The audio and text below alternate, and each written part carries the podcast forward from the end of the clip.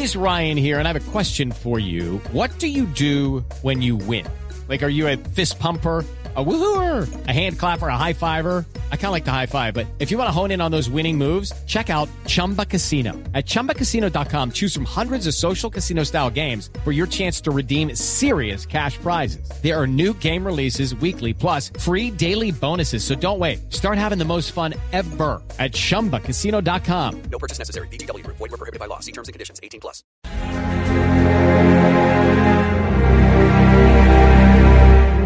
El 3 de agosto de 1943 nacía un legado que se tradujo en libertad de expresión. Llegaba a las manos de todos los venezolanos el diario El Nacional.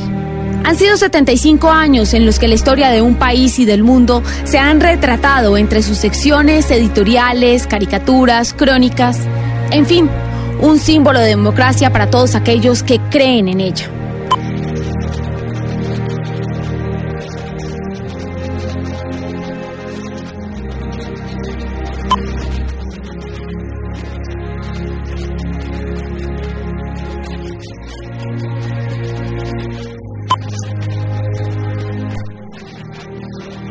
En Venezuela son tres los grandes periódicos, el Nacional, el Universal y el Últimas Noticias. Estos dos últimos ya han pasado a manos de dueños ligados política y económicamente al gobierno chavista.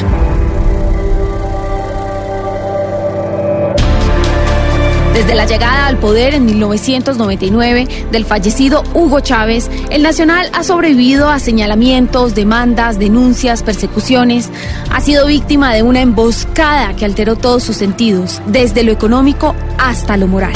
Esto lo que da es tristeza, porque este fue un buen periódico. Ahora yo lo veo así como es una basura ideológica, en verdad. El Nacional pasará a ser el periódico de los trabajadores y las trabajadoras. A través de un editorial de uno de los más asquerosos pasquines que haya conocido la historia de este país. Miguel Profeta Otero, Miguel Enrique Otero, para que te caiga mal el whisky que te estás tomando ahorita en Miami, fracasaste, una vez más te derroté, te derrotamos, compadre.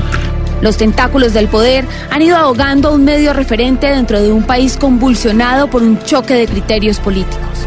Una nación que para algunos desde hace mucho tiempo vive en una dictadura sin canales de televisión ecuánimes, con cierres de emisoras de radio críticas. El Nacional es el poco oxígeno que le queda a la libertad de prensa en Venezuela.